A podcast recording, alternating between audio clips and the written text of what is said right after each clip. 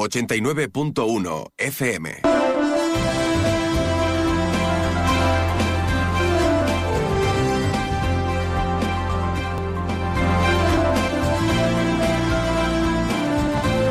Más de uno Campo de Gibraltar en Onda 0, 89.1 de su dial.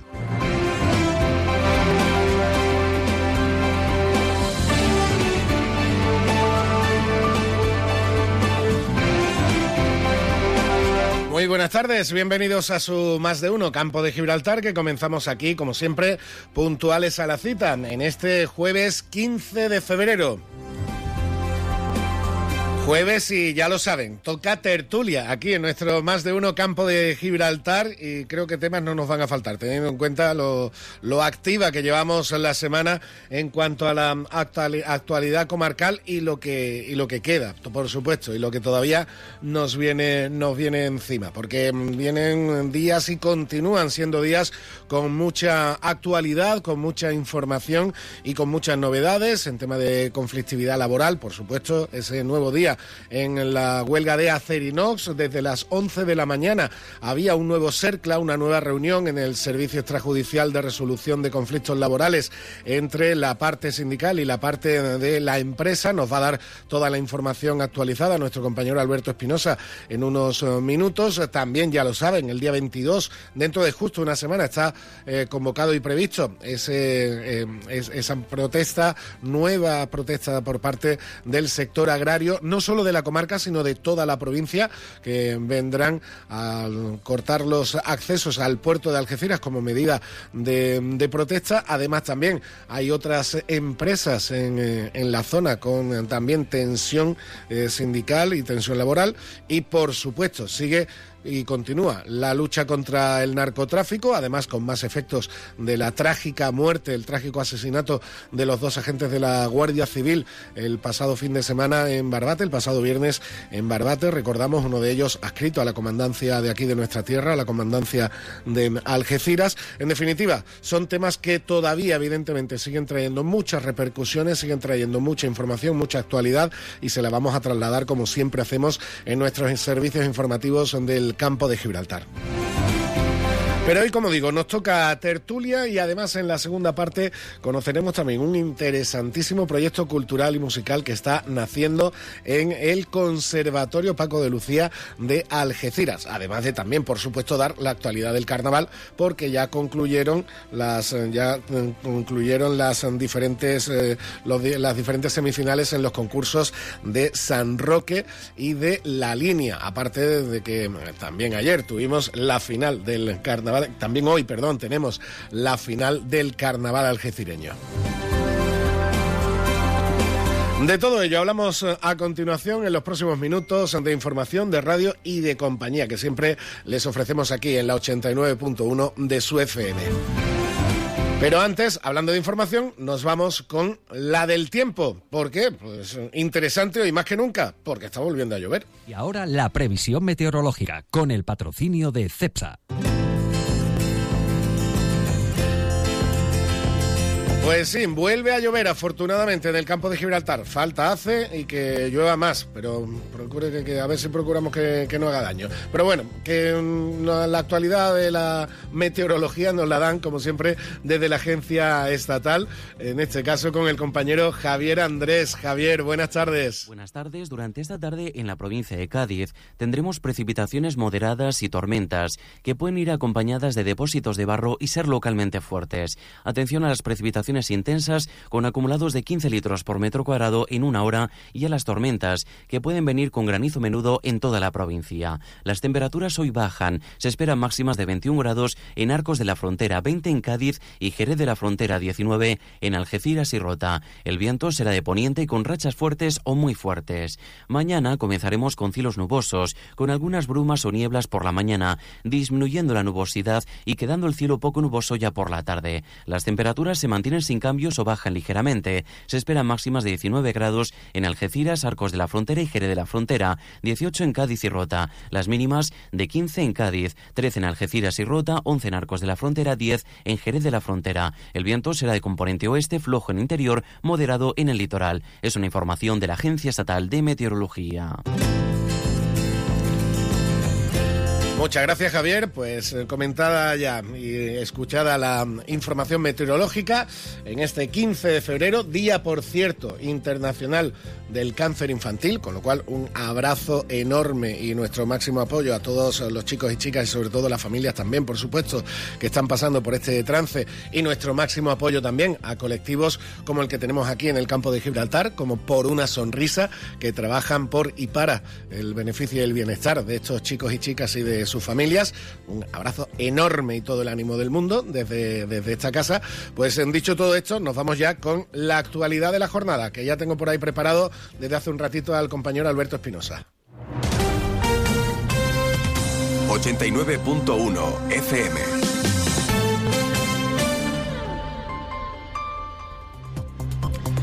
Pues sí, porque el compañero Alberto Espinosa siempre tiene tantas ganas de trabajar y tantas ganas de traernos la actualidad que, no, aunque ustedes no se lo crean, pero aprieta, presiona. De hecho, ayer me hizo equivocarme con la canción de Something, cuando, con la anécdota de, de Sinatra. Alberto, buenas tardes. Buenas tardes. Siempre es bueno que haya niños, claro. No, no, es verdad que, que, fue por culpa tuya, porque después me lo dijeron, oye, dijiste que no decía la palabra love. No, decía que la, la canción de Something de los Beatles, de George Harrison, no dice nunca I love you. La, el te quiero. Mujer... Pero claro, si usted viene ahí achuchando tanto para con el informativo, algunas veces uno no sabe ni cómo despedir el programa. Hecho no le interesa a la audiencia, pero yo lo voy a contar. Su señora esposa Maribel, que me pongo de pie, y yo tenemos el cielo ganado. Sí, sí, sí, sí. Los sí, dos. Sí. Y, y, su señora madre también, Alberto. Mi señora madre lo tenía bueno, al lío con la actualidad, venga. Bueno, eh, por cierto, nos sumamos a por una sonrisa que además ha padrinado un coche de bomberos y demás en toda Sí. esa lucha. Oye, que- un- una iniciativa muy simbólica, pero muy señalada también por parte del Consorcio Provincial de Bomberos, porque mm, ayudando a la visibilidad de estos colectivos en los diferentes vehículos parece que van a ir incorporando pegatinas de, de- de asociaciones y colectivos como por una sonrisa. Una iniciativa que no cuesta mucho, pero me parece que es una maravilla, la verdad. ¿Sigue usted? Bueno, pues después de esto, vamos con los sucesos que nos ponemos serios. Bueno, a ver si es verdad que nos ponemos serios. Venga. Cuatro detenidos de momento en una operación contra el blanqueo de capitales eh, procedente del narcotráfico en Algeciras. Se han producido ya tres entradas y registros. Más de medio centenar de agentes de la Policía Nacional están desplegados. Uno de ellos, el líder ya, o el líder de la organización criminal, ha sido detenido. ¿Te acuerdas que vamos otra vez eh, con la tragedia, Barbate y lo que está mm, generándose? Para los que no escuchan, la culpa de los dos guardias civiles asesinados, muertos y tal, son de los seis gandanos que iban en la narcolancha, ¿vale? Luego están otros matices. Y en estos matices, pues hombre, hay cosas difíciles de explicar. ¿Te acuerdas que el viernes pasado, antes de esa tragedia, estábamos con el ministro Marlasca, que no le gustó mucho las preguntas de Onda Cero, pero bueno, y que presentaba 47 nuevos vehículos. ¿Te acuerdas que Juan Carlos Ruiz nos bromeaba? Yo no vi al puerto que está viendo. ¿Sabes cuántos vehículos de esos presentados en Algeciras son para el campo de Gibraltar? Cero. Cero. Cero. Vale. Eh, claro, como el Plan Espacial Campo de Gibraltar abarca a toda Andalucía, casi, pues es normal. No, no voy a ser egoísta. Cuando haya una operación de narcotráfico en Almería, por favor que no la traigan aquí. Como trajeron el submarino. El submarino, eso, de eso lo hablan andaluces. Mañana a las 12 de la mañana, en las delegaciones y subdelegaciones del gobierno en toda España va a haber una concentración. Evidentemente va a ser más significativa en Cádiz y aquí por todo lo que estamos viviendo. Convocada por todas las plataformas, en este caso la de jubilación digna y equiparación salarial, en la que engloba bueno, pues a sindicatos y organizaciones de Cuerpo Nacional de Policía, agentes de la Guardia Civil. Por cierto, esta noche ha habido una embestida terrestre en Puente Mayorga. No hay que lamentar víctimas, no hay que lamentar daños. Eh, un alijo de tabaco, de contrabando de tabaco. Mm, El coche en la huida pues se estampó contra uno de Guardia Civil secreto, eh, de la secreta, perdón. Y bueno, pues los agentes, imagínate, tuvieron que salir de ahí y todo esto, pues la situación en la que estamos. El rey ha recordado en Barcelona, donde no lo hizo el PSC, por ejemplo, a los dos guardias civiles que ha dicho el rey también asesinados en un acto de servicio contra el narcotráfico. Todo el mundo está diciendo asesinados. Ha hablado el andaluce en la reunión que ha tenido con el rector, ¿cómo es? Rector magnífico, Casimiro Mantel, que han de la residencia, porque el hombre ha dicho, tú no me preguntas, y usted le vamos a preguntar al alcalde y al senador por todo esto. Que hay que endurecer más las penas del Código Penal, que se le ha preguntado además si ya los partidos políticos, especialmente los dos mayoritarios, se van a poner de acuerdo para endurecer las penas, porque claro, el plan especial está muy bien, los jueces están muy bien, todo eso está muy bien, pero el narcotráfico va a seguir. Y si además te sale gratis, o casi gratis, pues obviamente más. Eh, los agentes de Policía Nacional y Guardia Civil, cuando hablas con ellos fuera de antena, En fin, hay que echarle de comer aparte. Están muy calentitos, ¿eh? Muy, muy calentitos. Ya no solo pidiendo la dimisión de Marlax como hacen en los comunicados, sino diciendo que ya está bien. Y que a lo mejor que ahora que ha sido hecho fuera del campo de Gibraltar, entre comillas, que es un barbate, algunos se enteran de que esto aquí pasa, no voy a decir todos los días, porque esto, insisto, ni es Disneylandia ni es Medellín, pero claro, como ahora ha sido más cerca de Cádiz, con perdón, pues parece que me ha ruido. Bueno, veremos qué, qué ocurre. El 22 de febrero, ya lo sabes, tractorada. No te quedas así mirándome, te has quedado. No, no, te estoy escuchando atentamente. Sorprendido, que diría la ópera. No, te estoy escuchando Eh, atentamente. Tractorada que partirá el 22 de febrero desde Jerez en dirección al puerto de Algeciras. Se sigue trabajando por las aso- asociaciones agrarias y ha comenzado ya el CERCLA de Acerinox. El sábado está prevista la cacerolada de eh, parejas, porque habrá hombres y mujeres, porque en Acerinox, aunque hay más hombres, también hay mujeres trabajando de apoyo. Si hay acuerdo en el CERCLA, que parece poco probable, vaya por delante por lo que estamos recabando, pues veremos qué, qué ocurre. Y. Si la postura de la empresa es el misma, la misma que la del CERCLA anterior. Bueno, es que la postura de la empresa es la siguiente, que va a denunciar que la huelga es ilegal. No, que ya lo han denunciado. Sí, claro. pero bueno, que va a mantener ese, Sí, sí. ese argumento. Eh, y bueno, en deporte, pues eh, ya estamos en la previa del fin de semana. No lleven carteras al mirador, por lo que pueda Ya estamos. acaecer. Ya estamos. Eh, Y el sábado, el domingo, por cierto, en Estepona hay un partido interesante. Estepona, el otro día leí. No la- sabía yo que usted era tan del Leipzig, en Red Bull, que le dolió No, tanto Leipzig lo de la no. victoria del otro día. Oye. No, no, no, yo me, indiferente. Sí, sí. La, eh, en fin, el- lo que iba a decir, que la Algeciras le gana al Castilla, que es lo que me interesa. No, no, no, Y- oye, que yo por mí, por supuesto, que la Algeciras le gana al Y Castilla. el domingo, por cierto, Estepona balona con. Pero el Castilla que después que gane el resto de, de partidos, no pasa eh, nada. Con el entrenador que tiene va a ganar poco. Espero que no gane el sábado para no tenerme que tragar mis palabras. Pero bueno, Eh, a lo que Tú iba. sigue, tú que sigue. el sábado Estepona, el domingo, perdón, Estepona balona con desplazamiento también de la afición de balona. Leí ayer que creo que hace más de 40 años, así que no juega un Estepona balona. Y ayer comentábamos, lo, lo publicaba el compañero Rubén Almagro y nos ponemos serios. Yo lo vi jugar alguna que otra vez. Eh, Ramón Bancalero, un futbolista muy histórico de la balona, también en- jugó en el Estepona, que ha fallecido. Y bueno, pues imagino que el, domi- el domingo habrá un minuto de silencio bastante más emotivo ya de lo, de lo, de lo habitual. Y por cierto, eh, se habla en la primera federación a la espera de que haya elecciones en la federación y veremos quién es el presidente y tal. La primera federación que cumple, eh, salva 100 jornadas este fin de semana. Em, em, Significativo que la Algeciras lo haga contra el Castilla. Ha jugado todos los partidos de esta preciosa categoría. Va a admitir otra vez, parece, el césped artificial. Esto es algo que publica el Diario de Tarragona y lo ha dicho el presidente de la Federación Catalana. Habida cuenta, como está el país, habrá césped artificial en todos lados. Qué, qué manera de mezclar, chiquillos. Qué manera de mezclar. 12 y 33 minutos. Seguimos adelante y sí, ya, ya, ya, ya están escuchando que tenemos por ahí a los tertulianos. Seguimos adelante nuestro más de uno campo de Gibraltar y lo hacemos, en este caso, echándole un vistacito a los comercios y entramos ya en la tertulia. Más de uno Campo de Gibraltar en Onda 0, 89.1 de su dial. Cash, el ahorro familiar, el supermercado para toda la familia y el pequeño comercio. Cash, el ahorro familiar, tu cesta de la compra más económica.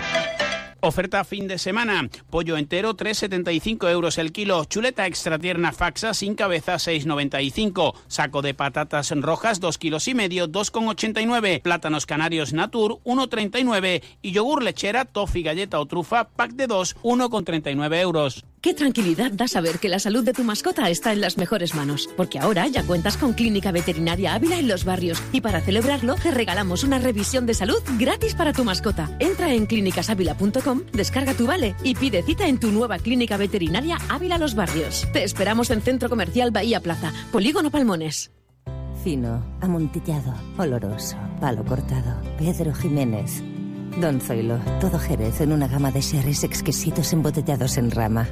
De la forma más natural, manteniendo toda su intensidad, sabor y color. Gama Don Zoilo 15 años, de bodegas Williams ⁇ Humbert. Somos Jerez. Disfruta con un consumo responsable. Supermercado Saavedra, más de 40 años dando el mejor servicio a los mejores precios. Supermercado Saavedra, tu supermercado de confianza del campo de Gibraltar. Oferta fin de semana. Pollo entero 3,75 euros el kilo. Chuleta extra tierna faxa sin cabeza 6,95. Saco de patatas rojas 2 kilos y medio 2,89. Plátanos canarios natur 1,39. Y yogur lechera, toffee, galleta o trufa pack de 2 1,39 euros. Más de uno Campo de Gibraltar en Onda 0, 89.1 de su dial. 12 y 35 minutos del mediodía y ya lo podían escuchar antes porque además cada vez que viene Alberto me los revoluciona. Sí, ya tengo a ti tengo aquí y tenemos aquí a nuestros tertulianos de cada jueves. Ah, voy a empezar por orden de izquierda a derecha. Antonio Barba, buenas tardes. Buenas tardes. Rosario Espejo, buenas tardes. Muy buenas tardes. Abel Fernández, buenas tardes. ¿Qué tal? Buenas tardes y gracias a Alberto Espinosa por enterarnos del precio de la pechuga de pollo Sí. después de lo informativo.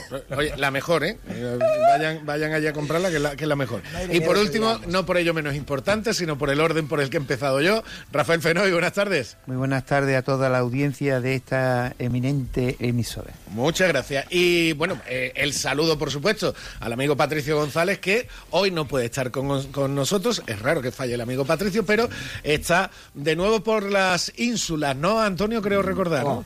Creo que sí. Sí. Sí, está haciendo aquí un capítulo más de su Está- guía gastronómica internacional. Fernando- mediterránea. Isleña, isleña, yo creo que sí, Sí, sí. porque le podrá, le podrá todavía de allí de donde él procedía. Bueno, pues eh, comentamos, eh, comentamos el.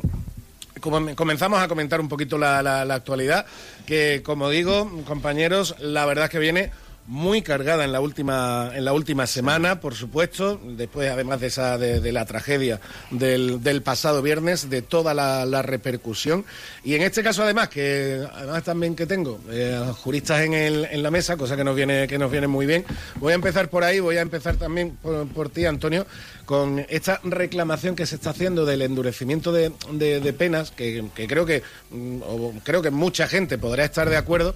El problema es que mm, se haya vuelto a necesitar, entiendo, otra tragedia más para que se vuelva a hablar de esto, cuando de esto lo mejor es hablar con tranquilidad, con calma y que los expertos vayan haciendo su trabajo y decidir al final lo que se tenga que decidir. ¿no?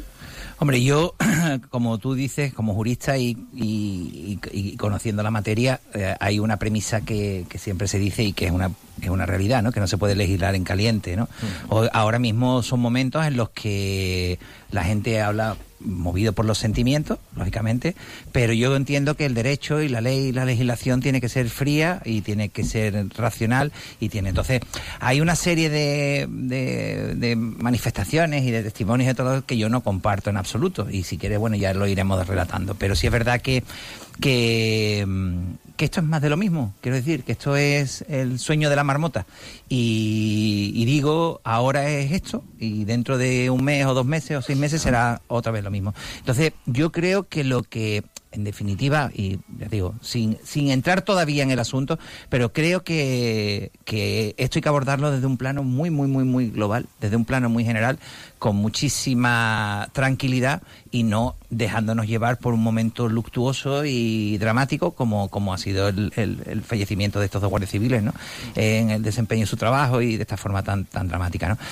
Y sí te digo que yo, hombre, el enfoque de- del delito contra la salud pública lo haría, mm, lo cambiaría. Bueno, lo cambiaría. Yo sé que, yo voy a decir algo que sé que es políticamente incorrecto, pero que evidentemente me, me- voy en cierta manera un poco a manifestar que es mi forma de... Hacer más tú. Eh, sí, no, no, digo, digo, yo, yo, digo, yo. Hacer más tú, más tú. Hacer, hacer más yo, efectivamente. Que yo estoy totalmente de acuerdo con lo que ha dicho Juan, Juan Franco. Franco. Absolutamente de acuerdo, quiero decir. Porque es que realmente, eh, y digo, eh, hay que tener la valentía y, y la clarividencia y el sentido común que tiene Juan Franco como para decir en este momento lo que ha dicho. ¿No? Y en este momento, porque mm, vuelvo a repetir, yo creo que mm, si analizamos, y yo creo que la audiencia no es tonta, si, si tú haces un recorrido sobre estos fenómenos, y no me voy a traer a la ley seca en, en cuando, cuando estaba prohibido en Estados Unidos eh, el consumo del alcohol, era ilegal el alcohol, que al final se legalizó, o si analizamos eh, el- la, la guerra contra el narco en Sudamérica, por parte de la CIA, la DEA, eh, los cárteles y toda la historia, y analizamos el, ese desarrollo cronológico que hay mm, desde, desde, desde cuando se empieza hasta cuando se termina. Y lo, y lo pongo más claro. Si yo me cargo el cártel de Cali, aparece el de Medellín. Me cargo el de Medellín, aparece el de Chihuahua. Me cargo el de Chihuahua, aparecerá el de El de Sinaloa. Pepito y el de Juanito. Entonces, claro. evidentemente, y con una particularidad, que ese fenómeno va creciendo, creciendo, creciendo. Entonces, si ese combate, que es, mm, digo, magno, por, por, por así decirlo, del volumen que tiene, y no, es, no, no, no son capaces de ganarlo, pues yo creo que esto habrá que afrontarlo desde otro prisma. Y ya digo que se me puede malinterpretar, pero es mi forma de, de- de pensar. Contextualizamos un poquito, perdona, eh, Rafa, eh, Abel, Rocío, eh, eh, Rosario, perdón, que bueno, lo que dijo Juan Franco el otro día, eh, dentro de... de- dentro Muy criticado, por cierto, además. Sí, lo que dijo Juan Franco el otro día, hay que contextualizarlo también. Lo está diciendo el alcalde de una ciudad donde hay una importante presencia de, de- de este fenómeno criminal, que es el narcotráfico, donde hay, donde ese fenómeno además está muy impregnado en la sociedad, y lo está diciendo además un alcalde que ve como la lucha policial no terminar de erradicarlo, las alternativas sociales y de empleo que se dicen. Hay, No llegan. hay iniciativas, hay alguna iniciativa, como ayer comentábamos con la delegada de Asuntos Sociales de la Pero línea de Eracis, pero no, son absolutamente suficientes, ni mucho menos. Y claro, si tú ves que el combate policial no, no, no tiene el efecto deseado a la larga, como tú estabas comentando, Antonio, si las iniciativas sociales tampoco llegan, las empresariales tampoco, o por más que se haga, tampoco terminan de impregnar. Mire usted, pues, la Algo habrá que hacer. algo habrá que hacer y me voy a la otra solución y lo que dijo de legalizar el, eh, el cannabis, que esa es la declaración, claro, criticada evidentemente por movimientos asociativos, en parte de la judicatura, etcétera, etcétera, etcétera. pero, pero- es una, pero es una opinión también y, y también hay que contextualizar, como lo digo, quién lo está diciendo, quién- porque esto es muy fácil criticarlo desde un pueblecito de Soria, Claro, pero a ver quién lo está diciendo. Un periodista en Madrid. Claro, quién lo está diciendo y en qué situación lo está diciendo. Rafael, que te No, antes la eh, palabra. vamos a ver. Eh, la legalización de la droga eh, es, un, es un efecto mm, normalizado en bastantes países, ¿eh? que no estamos hablando de, de que es una cosa absurda, en absoluto. De- en, en Ámsterdam, concretamente en Holanda, hay, eh, hay leyes que regulan perfectamente el negocio de la droga. Aquí en España se está regulado perfectamente el negocio de la droga que es el alcohol y del negocio de la droga que es el tabaco. Y nadie, nadie dice absolutamente nada y lo tenemos normalizado y nos parece. Y hay, hay personas eh, adictas al tabaco que acaban con unos cánceres increíbles y hay personas que... Alcohólicas. eh, alcohólicas. Y, y mire usted, y nadie se echa Y ludópatas. manos. Ludópata, exactamente. y ludópata. Faltaba esa Ludópata. droga que era- es la droga del juego. Es, es la droga del juego. Legalizada también. Entonces, vamos a ver, aquí hay dos, dos aspectos importantes que creo que habría que analizar con detalle. Por un lado, los beneficios de una legalización suponen en, en- en- en gran medida el, el apoyo a esas personas drogadictas que están además en una, en una fase de exclusión. Total. Porque hay un sector de los drogadictos que viven bien, que tienen un poder adquisitivo alto, pero hay otras eh, capas de población que están sujetas a la droga y que, y que lo que necesitan son ayudas, ¿no? Entonces eso permitiría aflorar y poder ayudar a esas personas, poderlas ayudar porque se arrimarían legalmente a poder consumir sin problema. Entonces, yo creo que aquí hay una falsa moral que se ha instalado en esta historia y deberíamos ya de empezar a sacudirnos esos temas. Eh, las drogas eh, es, un, es un producto que se eh, de- reclama y que se requiere por parte de un sector de población, equivocadamente o no. Eso ya es otro problema, una valoración personal. Pues si existe, evitemos que las mafias absorban ese campo de comercialización de ese Se producto. lucren. Yo, yo estoy totalmente de acuerdo. Mm, Bueno, es que Franco lo que ha puesto mm, blanco sobre negro, o lo ha dicho, es algo que viene desde mucho tiempo planteándose como, un, como una solución más que factible a esta lacra que además eh, ya no es un problema policial, porque para poder atacar a los cárteles de, de- que manejan la droga se necesita el ejército. Es decir, hemos superado el escalón. Ya no hay policía, no hay equipo suficiente en la policía como para atender eso. Tendría que ser un ejército Ni el que mantuviera medios. la lucha. Y eso nos lleva a una situación absurda.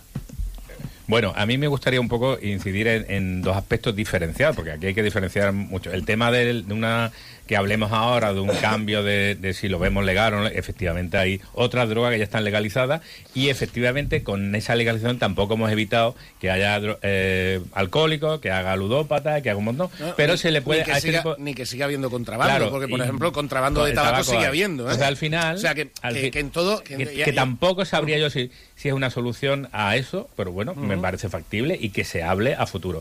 Tampoco, hemos hablado antes del endurecimiento de la, de la legalidad, pero es que ya hay una legalidad que eh, es la misma legalidad que había cuando decíamos hace varios meses que el tema estaba aplacado. el tema de los traficantes, de aquí, cuando estaba utilizándose en todo su esplendor el Oconsur, aquí llegamos a decir un momento determinado que esto iba estupendamente, que el, eh, por parte del gobierno, de hecho, quitó el, el Oconsur, negándolo, eh, a efecto de que, buenos resultados hemos tenido en la gestión. Y ahí la legislación es la misma que había ahora. Es decir, eh, ¿qué es la, ¿cuál ha sido el elemento diferenciador? La realidad es la presión y el trabajo de la policía y la Guardia Civil encima de estos apretándole el aliento en el cogote, mm. ni más ni menos. Entonces, ¿qué, cuál, ha, ¿cuál ha sido en un momento determinado eh, el elemento diferenciador? Pues que había medios para luchar contra esto. Entonces, lo que sí es verdad, que lo que no podemos hacer es que cuando le quitamos a estas personas que están trabajando por nosotros, defendiendo la legalidad, que es la que está, que se puede cambiar, pero ahora mismo la legalidad que está, no podemos mandar a estas personas a luchar con un cochecito, ni con una lanchita, ni con una falta de medio, cuando enfrente hay un emporio que tiene todas las medidas tecnológicas, todos los elementos necesarios para ser los más punteros. más punteros. Entonces, yo creo que ahora mismo eh, dentro del análisis que podemos hablar todo esto, pero lo que necesitamos son medidas de actuación. Y como decía Rafael, eh, en un momento determinado tiene que estar el ejército, oye, no hay lancha, ahí tenemos patrulleras que con que se den cuatro vueltas en un momento determinado pueden ayudar a que un poco se, eh, se asusten. No tienen que hacer ninguna cosa más, no tienen que andar pegando tiros ni, ni, nada. Simplemente hay un elemento que se llama la disuasión. Entonces yo creo que lo que hay que hacer es que plantearse y mirarse atrás qué es lo que hemos dejado de hacer para que esto vuelva a estar en el candelero. Eh, Rosario. Bueno, mira, que creo. Yo estoy aquí en una dada y en shock, porque además totalmente de acuerdo con mis compañeros de mesa. Es que el problema es que se va intentando todo y a lo mejor es el momento de plantearse otro tipo de, de por lo menos de intentar de solución. Intentar de solución. Desde luego, como estamos, es imposible porque yo creo que se ha perdido eh, ayer leía yo un informe, no recuerdo de quién, y me llamó la atención porque ya no es que hablemos de narcotráfico, de narcotraficantes, es que hablamos de descerebrados.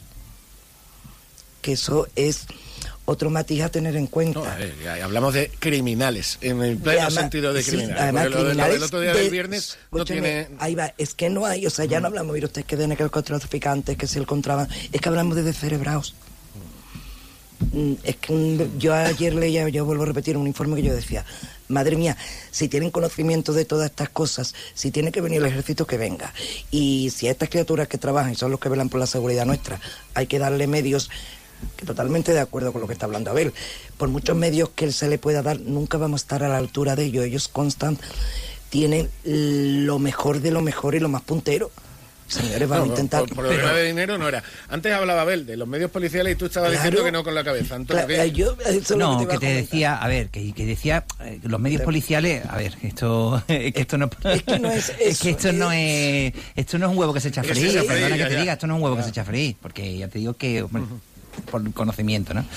Lo que yo me vengo a referir es que, eh, y, eh, eh, anteriormente he hecho un desarrollo cronológico de otros fenómenos en otros países, que evidentemente, ya digo, Estados Unidos, por ejemplo, cómo intenta combatir la entrada de cocaína en su, en su mercado, que en su país, evidentemente, y no tienen narices, no puede. O sea, que cuando te dice, y tú analizas, por ejemplo, lo que dijo el presidente Uribe, el presidente de Colombia, y dijo, si yo volviera otra vez atrás, después de la guerra que tuvo contra los cárteles, que murieron una cantidad inmensa de, policías y de, con las, no sé si recordáis, habéis visto las series esta, de la historia, no, no se avanzó absolutamente nada. Al revés, lo que se perdieron fueron vidas. Que en este caso en concreto estamos ahora mismo eh, eh, eh, a menor medida, pero hemos perdido dos vidas. Hace, hace cinco días o seis días hemos perdido dos vidas. Y, dentro de unos años diremos, a lo mejor podemos decir, y, así, y, fue, fue fue útil.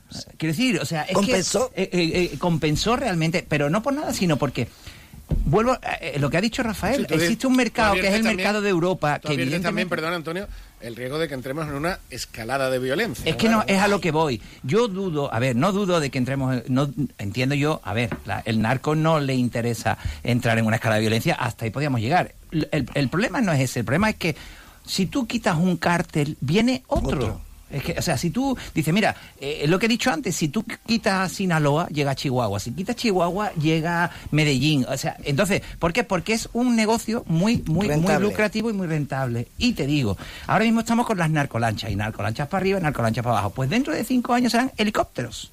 Y dentro de- y si, y si no son Eh, helicópteros, eh, serán drones. Y si no, o sea, quiero decir, es que realmente, vuelvo a repetir, entonces, es que realmente esa guerra, y no, no es por resignación, es por, por practicidad, por sentido común, es muy difícil de combatir. Cuando te dicen los narcoexiliados, los, los, los, los, los, este, los, los grandes capos de la droga en esto, que pagaban la deuda externa de Colombia por no ser extraditados. O sea, perdona, eh, eh, eh, permitidme. Entonces, yo, yo con esto no, no es que yo no es que claudique uno o que se resigne, no, es la realidad.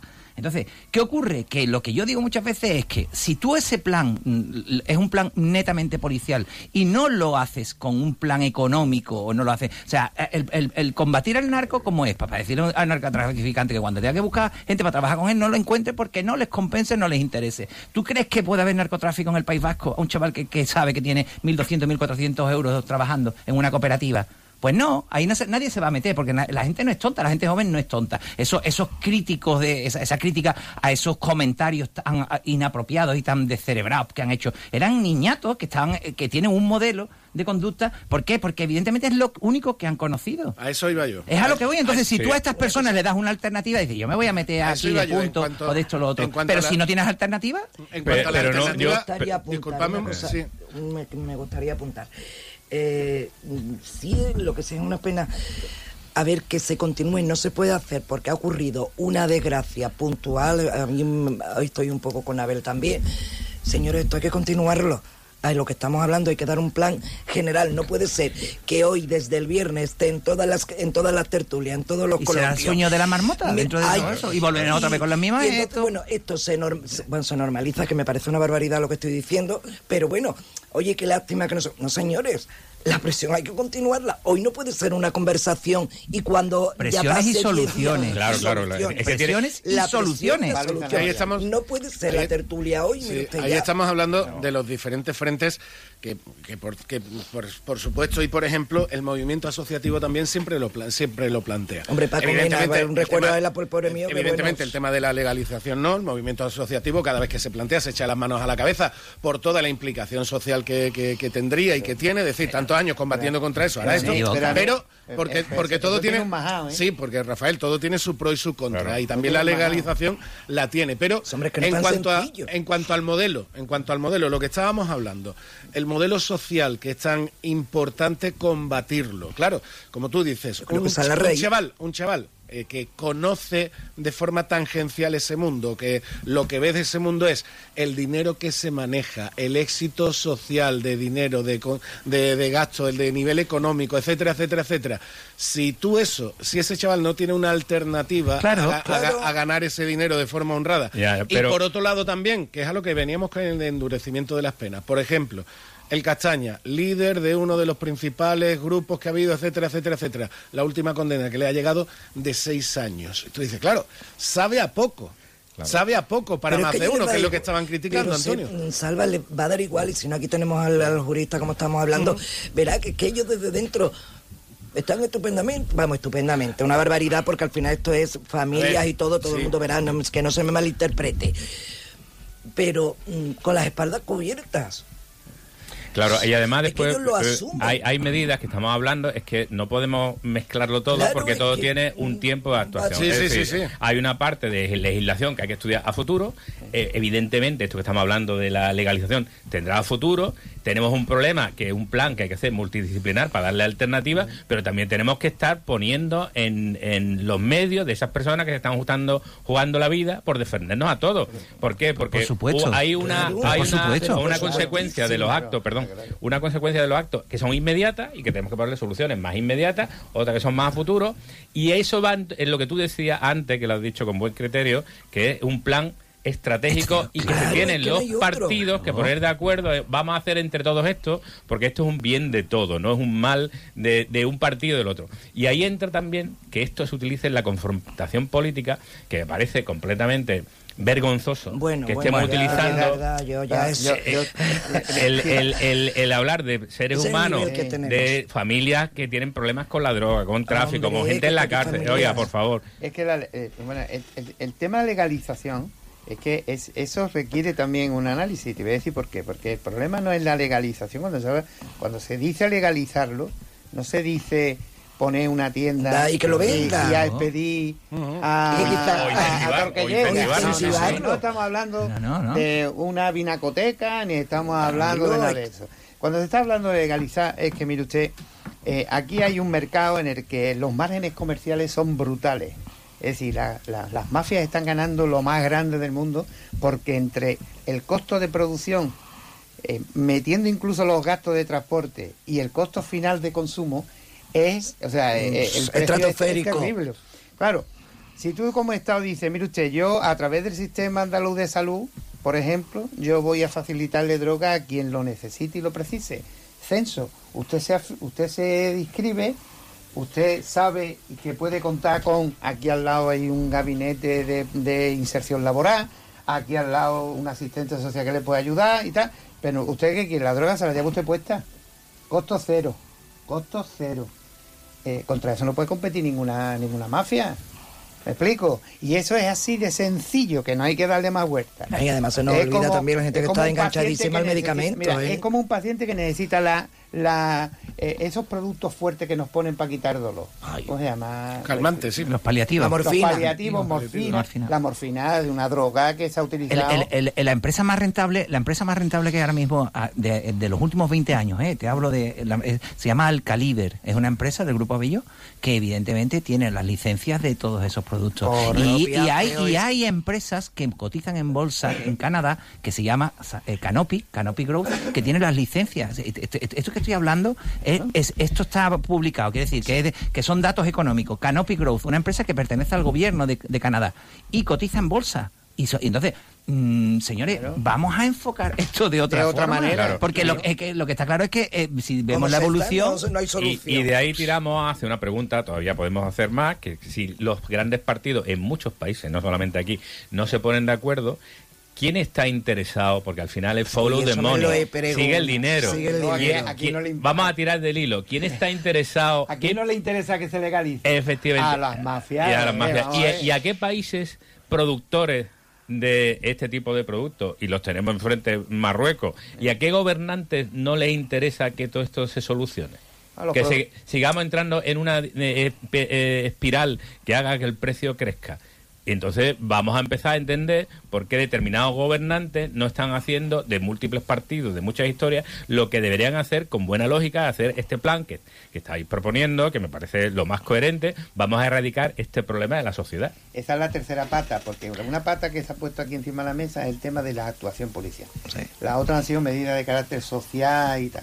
Y la tercera es, mire usted, si ese, pro- si ese país está produciendo droga, con ese país yo no tengo tratos comerciales. Así de sencillo. Es decir, a mí no Europa, Europa entera va a hacer eso. no Europa entera. No, hombre, pero quiero decir, decir, que, que el claro, efecto eso- también es... Borrell, el Borrell, es va y inter- Borrell. que El efecto es internacional. No, no, no. es una pata. Claro. eh, son las... Lo cual, lo cual me dice que, lo cual que, que nos paramos en la anécdota, ¿no? cuando o sea, el lo que me problema- que- yo que creo no hay que pararse. vamos- Cuando el problema, vamos- Antonio, sí es un problema de toda Europa. Claro, no un es que el mercado es Europa, España. perdona que te No, diga. y América Es que el no. mercado. Y, y América, es que perdona que te diga, es que evidentemente es un, es un problema que no es un problema del campo de Gibraltar, Gibraltar. que es lo que hablamos muchas veces, que aquí intentamos focalizar como que nosotros somos los culpables. Perdone, usted- nosotros la única culpa que tenemos es que vivimos a 14 kilómetros ay. del centro de producción. Quíteme Los eso y- más y perjudicados, Ojo. A, los más partir- a perjudicados. partir de ahí, Y perdona, hablamos de perdona, y hachís. termino, perdona, y te digo, y te digo, y, y- y- y te repito, lo que pasa es que muchas veces dices, oye, es que uno lo dice, vamos a ver, que a mí lo que me preocupa, y lo digo de verdad, ¿eh? con independencia de que, por supuesto, es un hecho luctuoso y todo, a mí lo que me preocupa es que el puerto de Valencia y el puerto de Tánger va a hundir al puerto de Algeciras. Eso es lo que a mí me preocupa, porque a mí el narcotráfico, con todo mi respeto, no me preocupa lo más mínimo porque mis hijos, gracias a Dios, no consumen y yo me preocuparé mucho de educarlos para eso, pero sí, sí me preocupa el trabajo de mis hijos. Y ahí es donde volvemos otra vez a la gente joven. 60% de paro juvenil en la provincia, En la de, provincia Cádiz. de Cádiz. Eso es lo que a mí me preocupa. Caldo- Ahora, lo otro, lo otro que perdone cultivo- que diga. Un caldo de cultivo para ese Evidentemente, evidentemente. Entonces nos vamos a parar en estos detalles. eh, que eso- vamos a ver, vamos a hacer una, una visión global de este problema y vamos a ver qué alternativas hay. Ahora, si el puerto de Algeciras, que es el mayor motor económico de aquí, lo estamos hundiendo porque no estamos invirtiendo, eso sí que está fomentando el narcotráfico. Antonio, estando totalmente de acuerdo contigo, contigo que es lo que estoy poniendo en la mesa, que es un plan global, no nos olvidemos tampoco que lo que tenemos enfrente, hablamos de hachís, que es igual de importante, y fíjate lo que estamos viendo, pero que tenemos un puerto por donde entran muchísimas más cosas más peligrosas con gente que están trabajando en el puerto. Y, por Galicia, y por Valencia, y por Bilbao. Ya sería perdona, perdona, por Galicia, por Valencia y por Bilbao. Tremendo. Pero nadie lo habla. No, Ay, nadie, eso. Diez segundos que, que, ya son... dicho la noticia que el, el Cerclas de Celino ha, ha, salido para Ha salido para nada. Para ¿no? ah, vale. Lo que nos esperábamos, desgraciadamente. Pues, Hasta el jueves que viene. Hasta el jueves. Es la una de la tarde, mediodía en Canarias.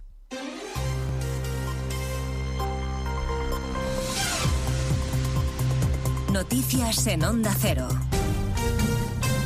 Buenas tardes, avanzamos a esta hora. Algunos de los asuntos de los que hablaremos con detalle a partir de las dos en Noticias Mediodía, empezando en el centro de la capital, donde hasta ahora ya hay una decena de tractores aparcados junto a la sede del Ministerio de Agricultura. Tractorada horas antes de que el ministro Plana reciba una delegación de agricultores. Siguiendo la protesta se encuentra Laura Lorenzo.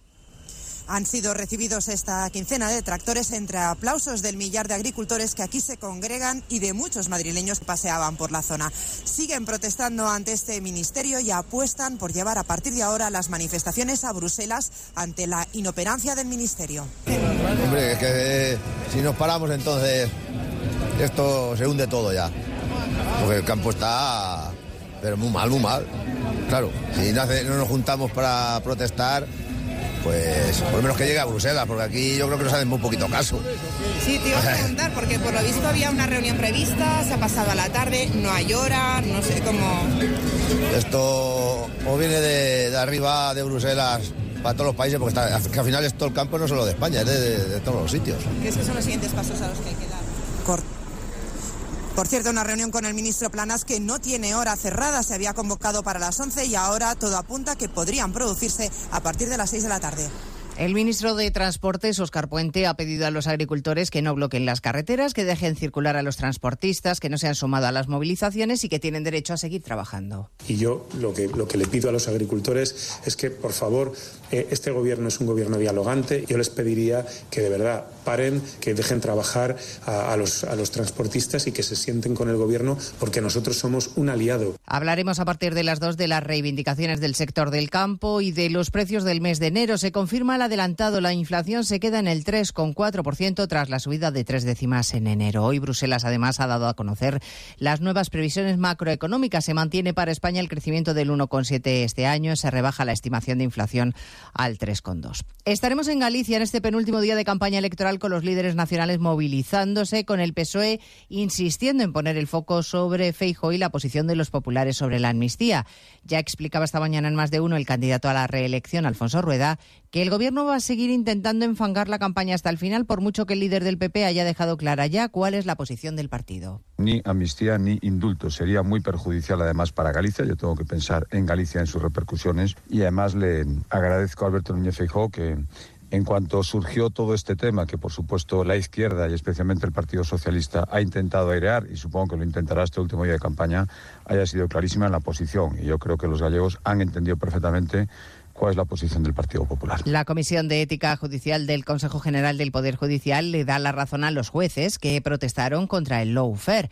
Hoy ha avalado las concentraciones que llevaron a cabo en el mes de noviembre frente a los juzgados. Sostiene que son éticas si el juez cree que está en peligro el Estado de Derecho, Eva Llamazares. Fue ético concentrarse frente a los juzgados en contra del lawfare y la amnistía si al juez le movió la idea de mostrar su rechazo frente a un acuerdo político que ponía en peligro el Estado de Derecho. La Comisión de Ética Judicial, órgano independiente de los órganos de gobierno del CGPJ, resuelve las dudas morales al respecto y asegura que encaja en los principios de ética judicial que los jueces protesten contra una decisión política si tras una reflexión profunda el magistrado llega al honesto, meditado y sincero convencimiento de que no le mueve su sintonía con una ideología política, sino el ánimo de denunciar una actuación política que puede afectar a la independencia de la justicia. La presión internacional contra Israel por los últimos ataques en Gaza y la ofensiva sobre Rafah sigue subiendo, mientras la inteligencia israelí dice tener pruebas de que en casi el 100% de los hospitales de la franja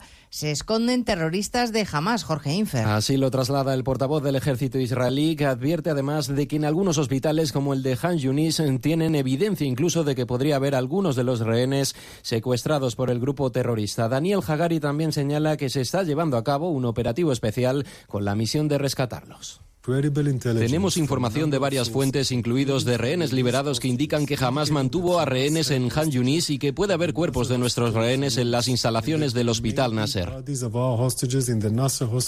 En el enclave palestino y en las últimas 24 horas habrían muerto más de 80 personas por los ataques. Mientras tanto, el primer ministro de Líbano acaba de anunciar que presentará una queja urgente ante el Consejo de Seguridad de la ONU al considerar como una agresión de Israel los últimos bombardeos contra el sur de este país. Pues de todo ello hablamos en 55 minutos, cuando resumamos la actualidad de esta mañana de jueves 15 de febrero. Elena Gijón, a las 2, Noticias Mediodía.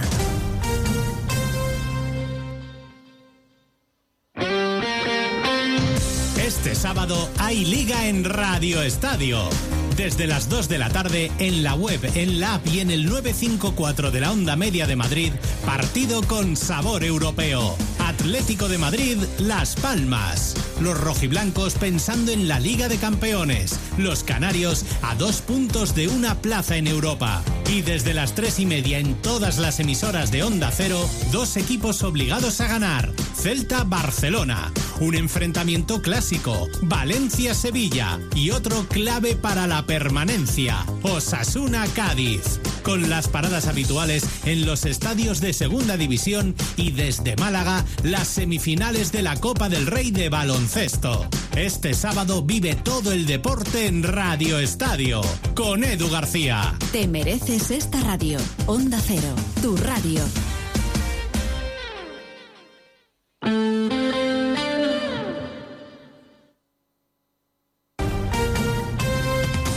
Andalucía, Onda Cero.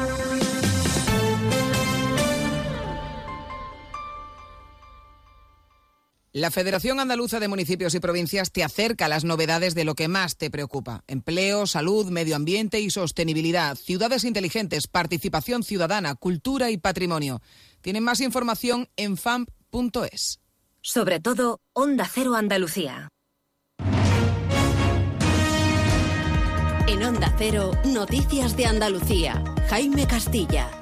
Buenas tardes. Hacemos hasta ahora un repaso de la actualidad de Andalucía de este jueves 15 de febrero, día en el que la Policía Nacional lleva a cabo desde primera hora de la mañana una operación contra el blanqueo de capitales procedentes del narcotráfico en la ciudad gaditana de Algeciras, que deja por ahora cuatro personas detenidas. Mientras en Barbate sigue en el aire la pregunta, seis días después del asesinato de los dos guardias civiles a manos de unos narcos, de quién dio la orden de que salieran al mar con una zodia, con Acero Cádiz, Jaime Álvarez. Sí, el pueblo se repite esta pregunta y es que la responsabilidad sigue sin estar clara. El alcalde Miguel Molina reconoció aquí en Onda Cero que fue él quien llamó en primera instancia, pero no se tiene claro quién da la fatídica orden, si el comandante o la subdelegada del gobierno. Ambos estaban en la final del concurso del Carnaval de Cádiz que se celebraba ese mismo viernes. En lo económico vuelven a subir los precios en el mes de enero en Andalucía, lo hacen en un 3,8% en tasa interanual tras descender levemente en diciembre. También suben los precios de los alimentos 7,6 puntos, son cuatro décimas más que en el último mes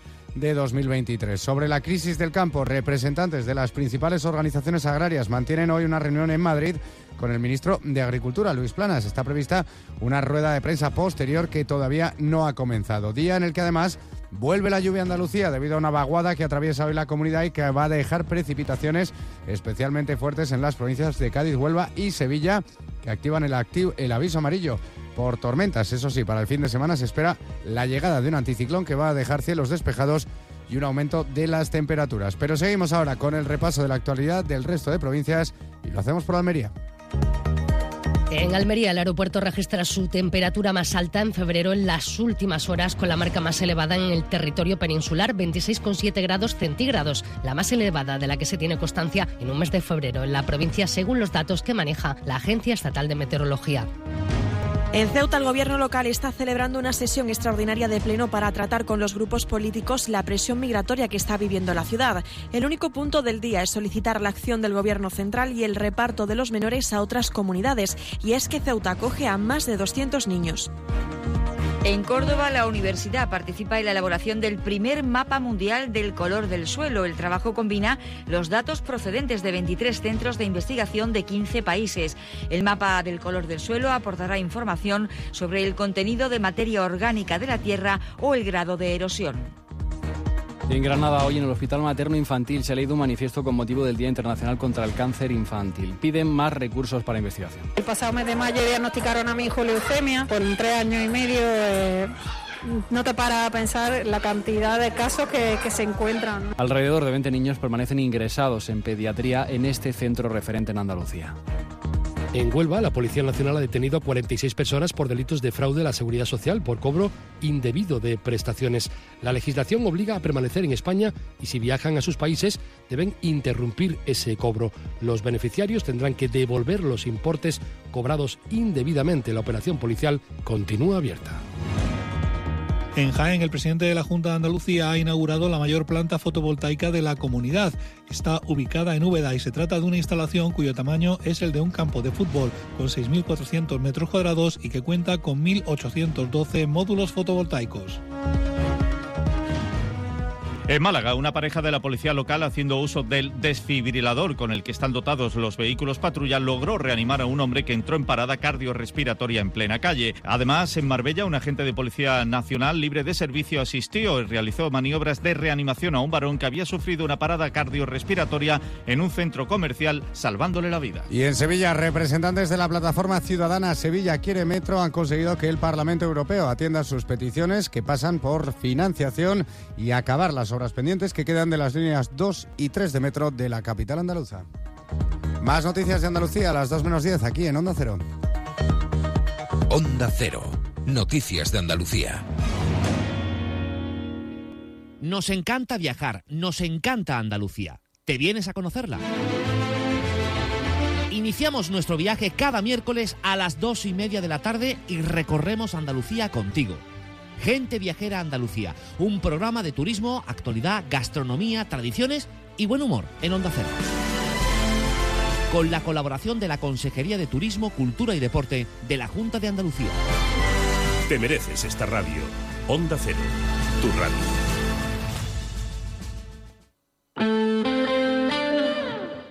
89.1 FM. A ver, esto por aquí.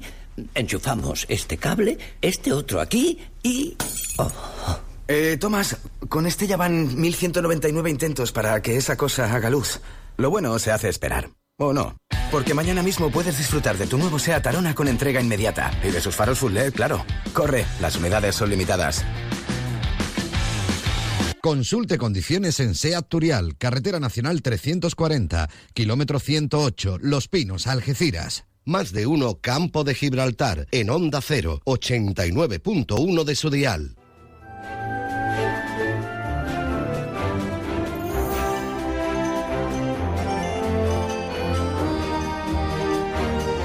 Seguimos en nuestro más de uno campo de Gibraltar y permítanme ahora ofrecerles irnos de aventura, sí, de aventura además a través del Atlántico, porque esa es la intención de una joven vecina de nuestro campo de Gibraltar, vecina de, Tarifa, concretamente, como me decía ahora antes, eh, hace unos minutos fuera de antena, criada literalmente en Facinas, aunque por el nombre yo creo que eh, el origen familiar nos pilla un poquito más lejos. Pero hablamos con una vecina de Tarifa que ha lanzado un crowdfunding para poder financiar su aventura a través del, a través del Atlántico, concretamente poder navegar y participar en el Mini Transat 2025. Alicia Pfeiffer von Altishofen, si no me equivoco. Buenas tardes. Buenas tardes, muchísimas gracias por invitarme a la radio. Es increíble porque desde que he empezado este proyecto em, paso mucho tiempo fuera de casa y fuera, fuera del país y entonces es bastante especial poder contar un poco mis aventuras bueno, a la gente de mi pueblo. ¿no? Pues por mí, por mí encantado, pero evidentemente, Alicia, salta a la vista. Los apellidos tan, los, eh, lo- los, apellidos evidentemente no son originarios de Facinas, ¿no? No, para nada. Em, es un poco una mezcla, una mezcla, un poco una sopa. Mi padre es suizo y yo nací en Zimbabue, en, el- en- África, en Sudáfrica, y, eh, y a la edad de seis años nos mudamos a Tarifa. Em, tuvimos que dejar el país de Zimbabue por temas eh, de política y, y bueno, y ahí se, se establecieron mis padres en Facinas y llevamos, desde, llevamos ahí desde, desde, toda la, desde toda la vida. Y fui al Instituto Almadraba en Tarifa y es un poco, sí, es mi casa. Bueno, y, a- y además de enamorada de Tarifa, lógicamente enamorada del mar, ¿no? Completamente. no, es es es súper interesante porque cuando, cuando me crié y cuando fui, todo empezó un poco como en, yendo a la- al instituto, no era muy buena estudiando, ¿no? Eh, me costaba muchísimo todo el lado académico y, todo lo que es estudiar y, completamente lo contrario, soy una persona muy práctica y cuando cumplí los 18 años, pues decidí que quería dedicar un poco mi carrera a, la navegación y a la vela. Me encantaba eso, me, encantaba estar en la naturaleza y, en el agua.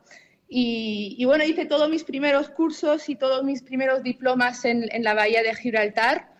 Y, eh, y después me lancé durante 10 años a navegar y a obtener experiencia y a hacer más cursos.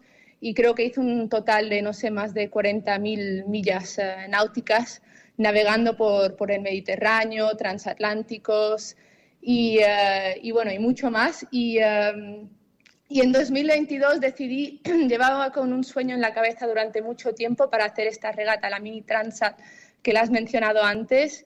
Y la Mini Transat es una regata que se hace en dos etapas. Em, sales de Francia y vas hasta las Islas Canarias, etapa número uno, y luego Islas Canarias em, hasta Guadalupe. Y esto todo se hace en un barco que mide seis metros y medio, ¿no? un poco más grande que la bañera de, de- de vuestra casa. Entonces eh, es una aventura bastante, bastante linda porque es en solitario también, entonces estás ahí afuera y todo lo que llevas contigo es lo único que tienes, ¿no? Um, y pasas, y bueno, el barco es un barco que va muy rápido, somos 80 que salimos en la línea de, de- de- de salida. Y, um, y para hacer esta regata, la razón por la que he lanzado un crowdfunding es porque para hacer esta regata necesito calificar. Y para calificar necesito hacer una serie de, competiciones y de regatas antes de, antes de septiembre de 2025, que se, cuando sale la regata transatlántica. Y, um, y por eso tengo que empezar ahora mismo. Con lo cual, Y- entiendo que buscando patrocinadores, evidentemente, pero además de esos patrocinios, pues te has ido a la plataforma GoFundMe y has dicho, venga, voy a intentarlo también por esta vía, ¿no? Sí, y lo que ha sido tan increíble de lanzar el GoFundMe, porque ahora llevo seis meses, acabamos una regata, eh, la temporada de 2023, la acabamos con una regata súper linda. Eh, no sé si alguien escuchando o si tú alguna vez has estado, has estado en Venecia, pero hicimos una regata donde éramos 10 barcos, todos exactamente iguales, y salimos desde Venecia, ¿sabes? Imagínate en la, delante de la plaza de San Marco con todos los vaporetos, la gente enamorada, eh, haciéndose selfies, y estábamos ahí 10 barcos saliendo, íbamos a, bueno, salíamos de ahí con todos los canales y con, y, y- y con todos los turistas mirándonos y, y nos íbamos para 8 días y 20 horas a dar la vuelta entera de, de- de la península de, de Italia y llegamos en segundo lugar, que era como un poco un momento súper especial y ahí me di cuenta de que era hora de lanzar un poco mi campaña y de que empiece y desde entonces llevo buscando, sí, esa es financiación, haciendo todos los entrenamientos posibles para poder lanzarme y hacer un proyecto donde pueda obtener resultados. Y, um, y aquí estoy, aquí estoy a fondo y lo que ha sido increíble también de la campaña que me, me he dado cuenta de que mucha gente me está siguiendo y están como juntándose la- a la aventura, están totalmente enganchados y enviando mensajes por todos lados, por todas las, las diferentes redes sociales. Y eso es como ha sido un poco especial. Al principio me sentía un poco mal de lanzar un crowdfunding porque al final es para mi sueño, es para, para, para, para que yo me divierta ¿no? de una manera o de otra. Pero lo que ha sido increíble es ver cuánta gente se ha unido a, a esta, a esta aventura conmigo. Y también em, te lo estaba contando un poco, un poco ayer, que lo que a mí me encanta es, es la idea de poder inspirar a, a, los jóvenes, ¿no? los jóvenes de mi pueblo y, y poder algún día pues, venir al Instituto de Almadraba y, y, contar mis aventuras. Y lo hablé mucho con, el profes, con uno de los profesores de, de geografía y él me dijo, Alicia, tienes que venir, tienes que contar tus aventuras y tienes que inspirar, porque al final del día si llego a inspirar a una persona que vaya y que salga y que haga su sueño, pues para mí como que todo valió la pena, ¿no? Eh, Alicia, entiendo que eh, esa pasión por el mar que tienes la tiene que compartir alguien de tu familia, porque si no, decirle a tu familia, no, no, mira, es que quiero cruzar el Atlántico sola en un velero de seis metros, si no entienden esa pasión te pondrían de loca casi, ¿no? La verdad es que me ponen un poco de loca. Cuando hice el año pasado hice una regata en doble como copatrona um, que fue un entrenamiento increíble para, para, para, para, prepararme para lo que voy a hacer ahora. Um, en doble éramos dos a bordo de, del mismo barco que mide 10 metros uh, y eran todos iguales y salíamos de Francia y íbamos hasta San Bart. Y era como un poco mi primera regata de, alta mar y cuando llegué al otro lado estaba mi hermano que me hizo la sorpresa y él estaba trabajando en Miami um, con su nuevo trabajo y vino hasta San Bar para hacerme la sorpresa y eso era como el momento más especial de toda mi vida. Entonces sí, ahora están empezando a entender más y más lo que estoy haciendo y, a seguir más y más mi campaña y a, y apoyarme, ¿no? Pero al principio para mi madre en especial era, era bastante difícil. bueno, eh, antes, de, antes de ir terminando, porque desgraciadamente se nos acaba el tiempo, eh, dime, ¿cómo pueden contactar con esta campaña, con este crowdfunding que, que has lanzado? ¿Cómo pueden irse a la plataforma GoFundMe y encontrarte? Eh, la campaña se llama la, The Mini, es, eh, lo he puesto el título en inglés, entonces es The Mini Transat 2025 con Alicia, with Alicia. Um, y luego, si no, podéis contactarme por mis redes sociales, en Instagram, por ejemplo, y, y os puedo ayudar a, ir hasta la campaña. Y mi Instagram es Ali, A-L-I, y Fifer, mi apellido P-F-Y-F-F-E-R. Perfecto. Pues Alicia, muchísima suerte, que puedas cumplir tu sueño, que siga muy bien esa campaña y por supuesto, ya que hemos contactado contigo, mantenemos ese contacto, te vamos a seguir muy de cerca y cada avance y cada pasito lo vamos a ir también comentando y a ver si a ver si en ese 2025 puedes cumplir tu sueño de esa magnífica aventura a través de, del Atlántico. Muchas gracias por estar con nosotros y mucha suerte, Alicia. Muchísimas gracias a vosotros por tenerme. Más de uno Campo de Gibraltar en Onda 0, 89.1 de su dial. A todos los que sueñan despiertos, bienvenidos a los Cupra Days. Del 9 al 24 de febrero, ven a vivir tu sueño a tu instalación Cupra más cercana y llévate un Cupra Formentor o un Cupra León con condiciones exclusivas. Ahora con 5 años de garantía y mantenimiento. Unidades limitadas. Cupra. Algunos solo lo sueñan, otros lo viven. Consulte condiciones en SEAT Turial, Carretera Nacional 340, kilómetro 108, Los Pinos, Algeciras. Cash, el ahorro familiar, el supermercado para toda la familia y el pequeño comercio. Cash, el ahorro familiar, tu cesta de la compra más económica. Oferta fin de semana. Pollo entero 3,75 euros el kilo. Chuleta extra tierna faxa sin cabeza 6,95. Saco de patatas rojas 2 kilos y medio 2,89. Plátanos canarios natur 1,39. Y yogur lechera, toffee, galleta o trufa pack de 2 1,39 euros. Ven a Baires, tenemos un comedor más amplio y moderno para que puedas disfrutar más de tu comida de empresa. También para seguir degustando cada día nuestros desayunos, exquisitas tapas, raciones y magníficos postres. Reserva tu mesa en el 956 66 11 65 y recuerda, si no quieres salir de casa, pide Baires a través de Globo. Baires Tapas, ¿te lo vas a perder? Qué tranquilidad da saber que la salud de tu mascota está en las mejores manos, porque ahora ya cuentas con Clínica Veterinaria Ávila en los barrios y para celebrarlo te regalamos una revisión de salud gratis para tu mascota. Entra en clínicasávila.com, descarga tu vale y pide cita en tu nueva Clínica Veterinaria Ávila Los Barrios. Te esperamos en Centro Comercial Bahía Plaza, Polígono Palmones. Más de uno Campo de Gibraltar en Onda 0, 89.1 de su dial.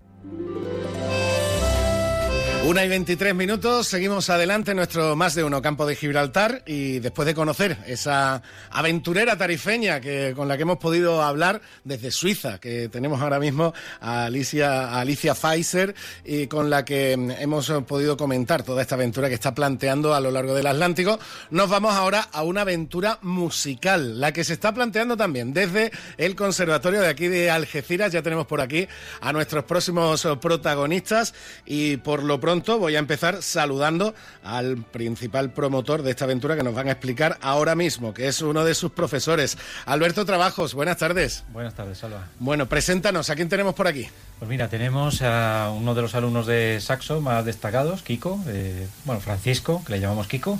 Hola. Bueno, buenas tardes, Kiko, bienvenido. Tenemos a Lara, también una destacada alumna de saxofón. Hola. Muy buenas. Y a Claudia, en este caso, alumna de oboe. Hola, buenas tardes. Hola, buenas tardes, Claudia. Todos de viento, por lo que veo, ¿no? Sí, han venido hoy los vientos. Otro día vendrán los de cuerda. Perfecto, perfecto. Pues cuando tú quieras, también traemos a los de cuerda. coméntame, Alberto, ¿qué estáis preparando desde el conservatorio? Es una iniciativa, es eh, la puesta en marcha de un ciclo de conciertos organizado por los propios alumnos eh, aprovechando que ellos tienen, los más mayores del conservatorio, tienen una asignatura que se llama música de cámara. Entonces, eh, lo que trabajan en esa asignatura, normalmente lo tocan en clase, no sale de ahí, y es una oportunidad para que ellos muestren, muestren esas obras que tocan en, clase, las que ensayan en clase, en un espacio de la ciudad emblemático como es Alcultura. Y hemos organizado este ciclo, que será un concierto al mes entre eh, febrero y mayo. Si no es mucho preguntar, ¿edad? Pues mm, yo tengo 17 años. Eh, Kiko 17, por ahí. Yo, yo tengo 16. 16. Y yo tengo 16 también. Y 16 también. ¿Va a ser la primera vez que, toquéis eh, de cara a un público, que, que estrenéis tablas? No, no. llevamos ya muchos años haciendo actuaciones para el público. Eh, audiciones, tanto en grupo como nosotros solos. Perfecto, perfecto. Bueno, y comentar... Claro, la particularidad que tiene este ciclo es que normalmente cuando salen del conservatorio se les dice, venga, que vais a tocar a Castellar, venga, que vais a tocar a Estepona, venga, que vais a tocar en, la Politécnica. Y ya está, ¿no? Y se les da medio más caro y ya está. En este caso, ellos mismos han puesto en marcha la mayor parte del trabajo, que es ir a ver las instalaciones de Alcultura, organizar cómo va a ser eh, la entrada y salida, los intérpretes, repertorio, publicidad, han hecho carteles, harán los programas de mano también, en fin. Es todo un trabajo que han puesto ellos en marcha, con lo cual, pues es parte de ellos, lo, han hecho suyo. Lara, eh, Claudia, entonces, como está comentando el profe, como está comentando Alberto, no es que vayáis a participar como artistas, nada más, ni mucho menos, sino que os estáis responsabilizando y encargando de, toda la promoción, de toda la organización del evento, ¿no? Eso ya va mucho más allá, ¿no? Eh, pues sí, eh, nosotros somos los coordinadores del proyecto, cada uno de, mm, de una cosa yo soy la coordinadora de marketing que me, he encargado junto con otros compañeros de hacer la publicidad, de los carteles, de grabar vídeos de los ensayos para colgarlos en las redes. y, y, pues eso, mi, nuestro objetivo eh, ha sido hacerle llegar al público y a todo el mundo la información sobre este proyecto. Bueno, en eso, temas de redes sociales, etcétera, mm, supongo que lo, lo, manejaréis bien, ¿no? No habrá problema por ahí. El tema de promoción y marketing, ¿no? Sin duda. Kiko, el tema de repertorio, ¿cómo lo elegís? ¿Quién lo, quién lo elige y cómo lo trabajáis?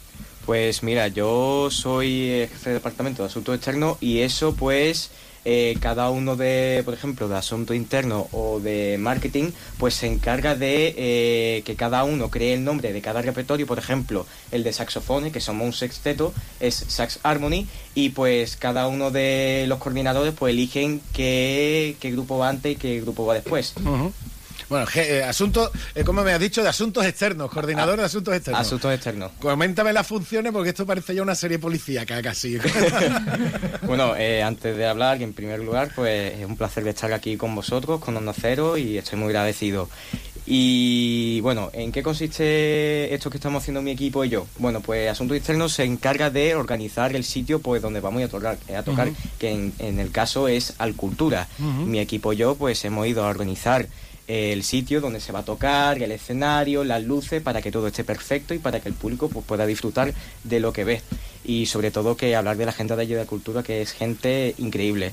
Y también nos encargamos de que podemos poner allí de imágenes, eh, cita a, los medios de comunicación y pues ese tipo de, de cosas relacionadas al tema de la música. Claro, precisamente, Alberto, estamos hablando de cuestiones como, como acaba de decir Kiko, lo están viviendo, lo están trabajando por ellos mismos, que entiendo que ahí radica buena parte también de la experiencia, que va mucho más allá de, la pericia y de la técnica que ellos van adquiriendo también musical con su ensayo y con su trabajo diario. Es decir, el artista profesional también tiene que estar pendiente de todo, de, todo esto que, estamos hablando. Es que de eso se trata. Eh. yo he hablado muchas veces con compañeros míos después de terminar la carrera y nos faltaba todo esto, porque sabíamos tocar, éramos unos fuera de serie o sabíamos componer o lo que sea, pero nos faltaba toda esta parte, cómo poner en marcha un proyecto, qué es lo que hay que tener en cuenta eh, para tocar, para organizar y todo esto. Entonces, eh, por ahí van los tiros, de que el aprendizaje sea más significativo en este caso. claro,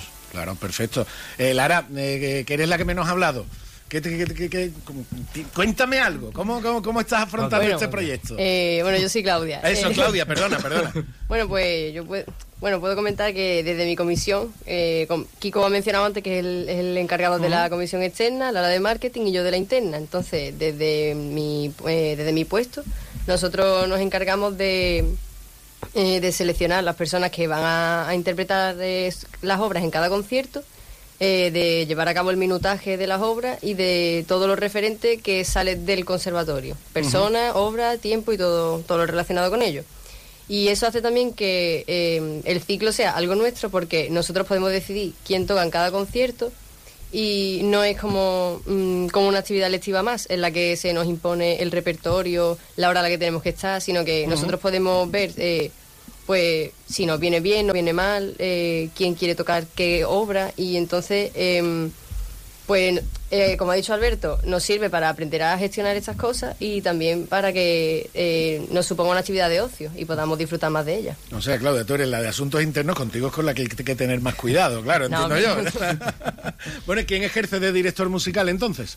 Mm, ¿A qué te refieres? Eh, eso, eh, estábamos hablando de... Eh, vosotros seleccionáis, la comisión interna, seleccionáis repertorio y seleccionáis ah, también los componentes. Bueno, todo esto parte de que nosotros ya, como estamos en curso más avanzado, tenemos la asignatura de música de cámara, que son grupos pequeños de, instrumentos, con los que es más fácil trabajar porque como somos menos, pues pues más sencillo y es más práctico a la hora de llevar a cabo un concierto. Pero también más responsabilidad para los que están en el escenario en el concierto, porque claro, hay, menos, Al menos se nota todo más. y no tenemos director, sino entre nosotros eh, nos organizamos. Perfecto. Bueno, para antes de despedirnos, Alberto, mm, tenemos fecha ya, tenemos fecha, tenemos sitio, lo recordamos. Sí, mañana, 16 eh, de febrero, en Alcultura, a las 7 de la tarde. Eh, habrá otro concierto diferente con otros intérpretes, eh, o algunos repetirán, no se sabe todavía, porque eso depende de la comisión de Claudia. En el 15 de marzo, otro el 12 de abril y otro el 10 de mayo. Perfecto. Es decir, un concierto al mes. Perfecto. Pues Kiko, Claudia, Lara, enhorabuena, que sigáis con ese empeño, que sigáis con esas ganas, que os queremos ver a los músicos que os estáis formando de la tierra y en la tierra, os queremos ver en los escenarios. Que muchas gracias por estar aquí y mucha suerte. Y Alberto, a ti te voy a citar dentro de poquito para que me traigas más componentes de toda esta iniciativa, ¿de acuerdo? Encantadísimo, Salva. Muchísimas gracias. Muchísimas gracias a todos y muchas suerte. Gracias. Muchas gracias. Y nosotros nos marchamos ya. Tengo que ir cerrando porque tiene que venir ya el compañero Alberto Espinosa con toda la información de la jornada. Y ya que estábamos hablando de música de viento, ya que estábamos hablando de saxo, pues me he acordado, ¿por qué no?, de este Baker Street de Jerry Rafferty, uno de, las, uno de los riffs de saxo pues, más conocidos de, de, la historia. Y con él les dejamos. Mañana volvemos a las 12 y 20 con más noticias, con más compañía y con más protagonistas de nuestra comarca aquí, en Más de Uno Campo de Gibraltar. Hasta mañana.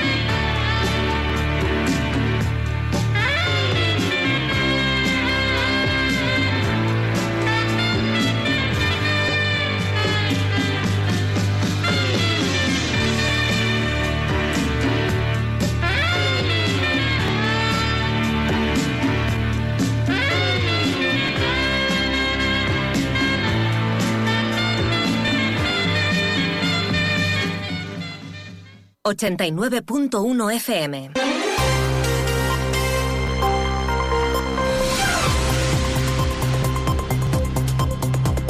Noticias del campo de Gibraltar en Onda Cero Algeciras con Alberto Espinosa. Muy buenas tardes, señoras y señores. Tiempo para conocer la información del campo de Gibraltar en este jueves 15 de febrero de 2024. No cesa la lucha contra el narcotráfico tras lo acaecido el pasado viernes en Barbate, que sigue generando polémica, declaraciones y dos guardias civiles que desgraciadamente perdieron la vida cuando fueron embestidos por una narcolancha. Cuatro detenidos en una operación contra el blanqueo de capitales procedente del narcotráfico en Algeciras en una actuación que llevan a cabo más de medio centenar de agentes y que todavía está en marcha. Un vehículo cargado perdón, con tabaco de contrabando invistió a la Guardia Civil en Puente Mayorga, en San Roque. Afortunadamente no hay que lamentar daños personales. El alcalde de Algeciras, José Ignacio Landaluce, pide endurecer las penas por drogas para que no sea muy barato delinquir.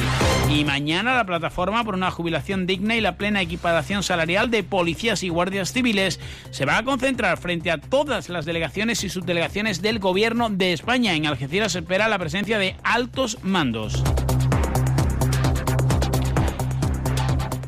También sepan que Casimiro Martel, el nuevo rector de la Universidad de Cádiz, ha visitado el Ayuntamiento de Algeciras para abordar proyectos en el campus de la Bahía. Ha puesto en valor el edificio UCASI y se trabaja ya para esa residencia universitaria.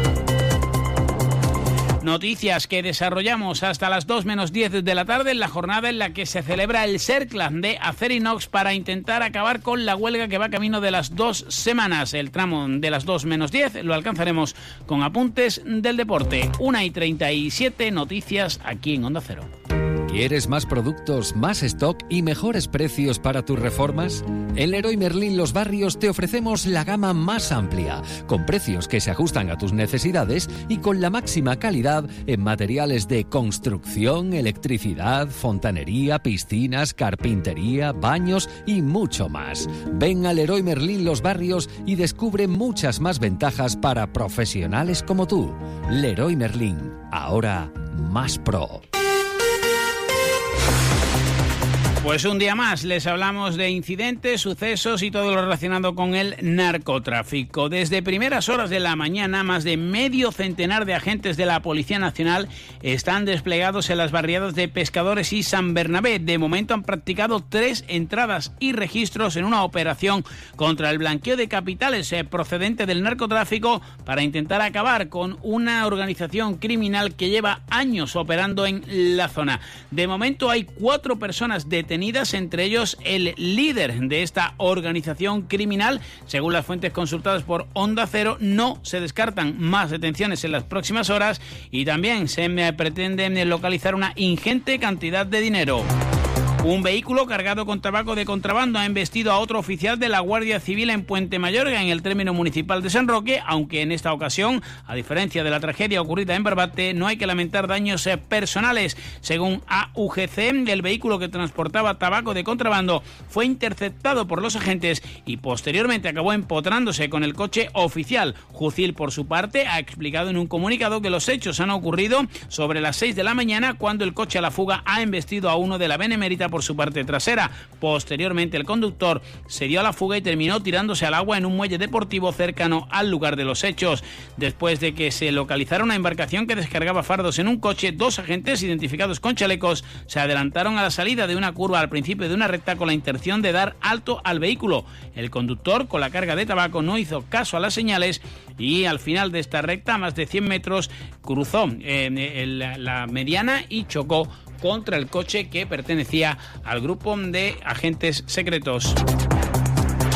Todo esto en medio de la vorágine que se sigue viviendo tras eh, el fallecimiento de dos agentes de la Benemérita el pasado viernes en Barbate, las peticiones de dimisión al ministro del Interior Fernando Grande Marlasca y numerosas protestas de los sindicatos que defienden a los cuerpos y fuerzas de seguridad del Estado. Hoy, el alcalde de Algeciras, José Ignacio Landaluz, ha dejado claro que hay que defender a los cuerpos que nos protegen. Defensa de los cuerpos y fuerzas de seguridad del Estado no solo Guardia Civil y Policía Nacional, sino también los grandes olvidados que son los que después acogen a los, eh, a los condenados y son los funcionarios de prisiones, que también son la hermana pobre junto con los funcionarios de prisiones que son los miembros de vigilancia aduanera que dependen del Ministerio de Hacienda y que también están reclamando mejoras en sus posibilidades de tener más eficacia y más protección.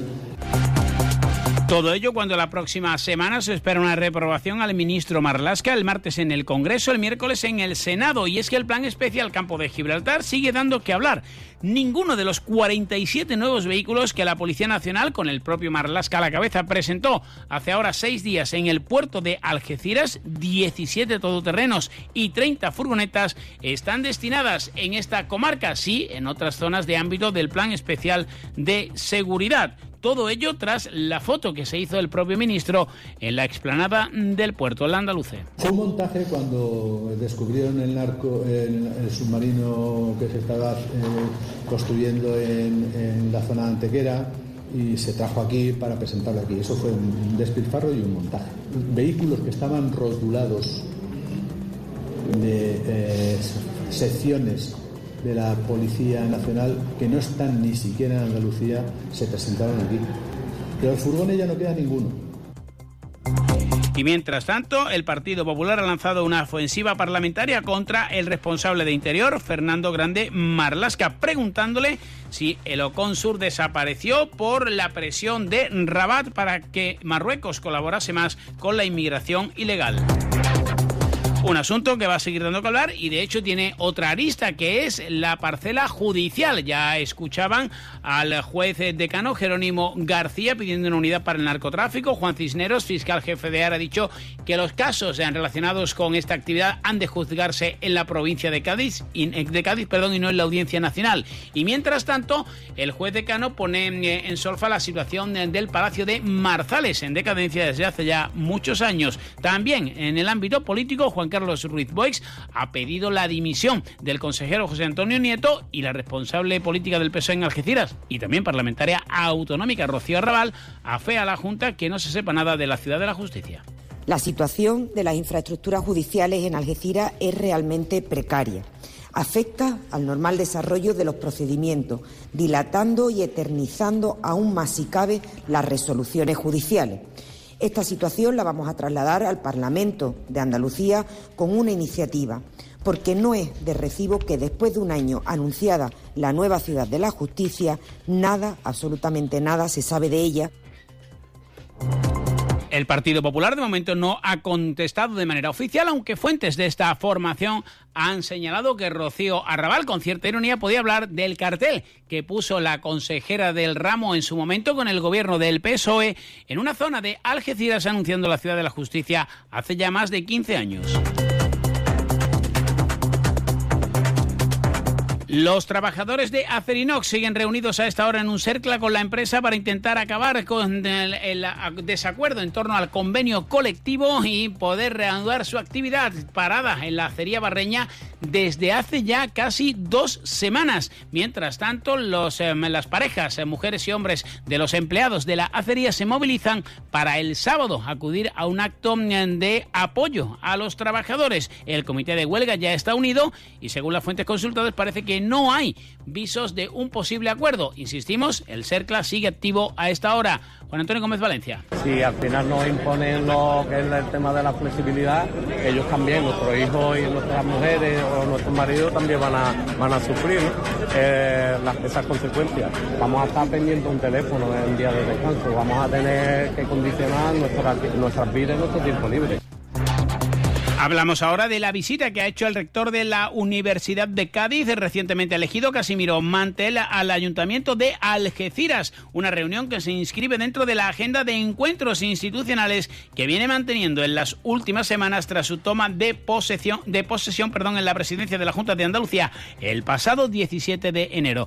Martel ha puesto en valor el apoyo del equipo de gobierno que lidera José Ignacio Landaluce a todo lo que supone la universidad. Ha defendido que la singularidad de la provincia provincia con cuatro campus es un activo más que un problema y en este sentido mm, aborda problemas, proyectos e ilusiones dentro de un plan ambicioso como la de tener una residencia universitaria en Algeciras. Hemos querido hablar de modelo de campus, de vida universitaria. Eh, la vida universitaria engloba no solo la formación, engloba aspectos culturales, aspectos deportivos, cuestiones como eh, la vida universitaria, nunca mejor dicho, el tema de unas residencias, efectivamente es algo que, desde nuestra eh, posición de rector y en el equipo que tengo en el, campus, pues sabemos que efectivamente es un problema, un problema porque hay dificultades en, la ciudad de Algeciras para, para encontrar un alojamiento asequible para estudiantes. Mientras tanto, la UCA y la Autoridad Portuaria impulsan la segunda edición del experto en transformación digital aplicada a la logística portuaria, un título que visualiza la colaboración académica y de transferencia con la autoridad portuaria y que refleja la conexión con el entorno del campus de la Bahía, apostando por un modelo de formación dual al servicio de las necesidades y de innovación de las empresas. Esta edición da continuidad a una iniciativa de especialización tras el éxito alcanzado el pasado año y la creciente oferta académica en el campus. También la autoridad portuaria abre una nueva convocatoria de la Comisión Puerto Comarca dirigida a patrocinar las actividades y proyectos que vayan a desarrollar asociaciones y fundaciones sin, ánimo de lucro en toda la comarca. Hasta el próximo 12 de marzo pueden presentar sus solicitudes aquellos colectivos que quieran tomar parte en esta convocatoria para formalizar un contrato de patrocinio publicitario para impulsar su proyecto o actividad de carácter social, benéfico, cultural, educativo o deportivo social. La principal novedad respecto a ediciones anteriores es precisamente este nuevo formato regulatorio por el que se establece un contrato publicitario. Como estaba previsto, la Junta de Andalucía mm, va a entregar un diploma acreditativo mm, de las ayudas concedidas para la creación de zona de bajas emisiones, en este caso a la ciudad de La Línea de la Concepción, un fondo asignado que es de un millón de euros repartido al 50% en anualidades 2023 y 2024, con un máximo de 200.000 euros, el que se ha otorgado a la línea, y un mínimo de 58.800 euros. Raquel Ñeco, delegada de Medio Ambiente. El proyecto que se presentó para esta subvención fue la implantación de zona de bajas emisiones, concretamente en la zona centro, por un importe de 200.000 euros, junto a tres ayuntamientos más de toda Andalucía. Eh, el objetivo principal, tanto del equipo de gobierno como de las políticas que se están llevando a cabo, es conseguir que la ciudad de la línea sea una ciudad sostenible, amigable, caminable y sobre todo que la ciudad, la, calidad de vida de sus ciudadanos eh, mejore eh, cualitativamente y cuantitativamente. Más de medio ambiente, el consejero de este ramo de la Junta de Andalucía, Ramón Fernández Pacheco, ha considerado una buena noticia que hubiera que activar, no hubiese que activarse perdón, ningún plan de emergencia tras la aparición de los pellets de plástico en Bolonia, cuya cantidad fue ínfima porque de haberlo hecho, dice Ramón Fernández Pacheco, habría sido un problema medioambiental de gran calado. Precisamente en Tarifa, el portavoz del Partido Socialista, Paco Ruiz, ha denunciado que el pleno sobre el cambio climático es eh, poco más, eh, más o menos que una del equipo de gobierno de PP y Nuevos Aires porque no han tramitado el oportuno expediente a pesar de tener el tiempo eh, legalmente necesario para, hacerlo y lo que se han dedicado a poner malas excusas para no, aprobar este plan, ya que hemos demostrado en el Pleno que no han tenido remilgo en copiar informes de nuestro, nuestra anterior gestión. Una y 48. Supermercado Saavedra, más de 40 años dando el mejor servicio a los mejores precios. Supermercado Saavedra, tu supermercado de confianza del campo de Gibraltar. Oferta fin de semana, pollo entero 3,75 euros el kilo, chuleta extra tierna faxa sin cabeza 6,95, saco de patatas rojas 2 kilos y medio 2,89, plátanos canarios Natur 1,39 y yogur lechera, toffee, galleta o trufa pack de 2 1,39 euros. Vamos con apuntes del em, deporte. El Algeciras ha recibido la notificación, como se esperaba, del comité de competición. Borja Fernández ha sido sancionado con un partido por su expulsión roja directa ante el Intercity. Ha respirado el club algecireño porque es verdad que la patada en la cara de un futbolista alicantino fue muy aparatosa, pero sin intención. Y se temían algún que otro partido más para el centrocampista gallego. Tampoco será de la partida Zeki, que cumple ciclo de amonestaciones en de tarjetas amarillas. Vio la quinta en ese campo de Alicante que por cierto, ese o el del Melilla han sido protagonistas en las eh, últimas horas por su mal estado. La primera federación, a la espera de las elecciones en la Real Federación Española de Fútbol, podría volver a retomar la posibilidad de que haya campos de césped artificial tras eh, prohibirlo hace eh, un par de años. En este sentido, eso sí, se pide por parte de la Federación Catalana, según la información del diario de Tarragona, que sea el homologado de las competiciones UEFA, que evidentemente nada tiene que ver con el que hay habitualmente en los campos de fútbol base. Llegamos así a las 2 menos 10 de la tarde. Onda Cero Andalucía, sobre todo.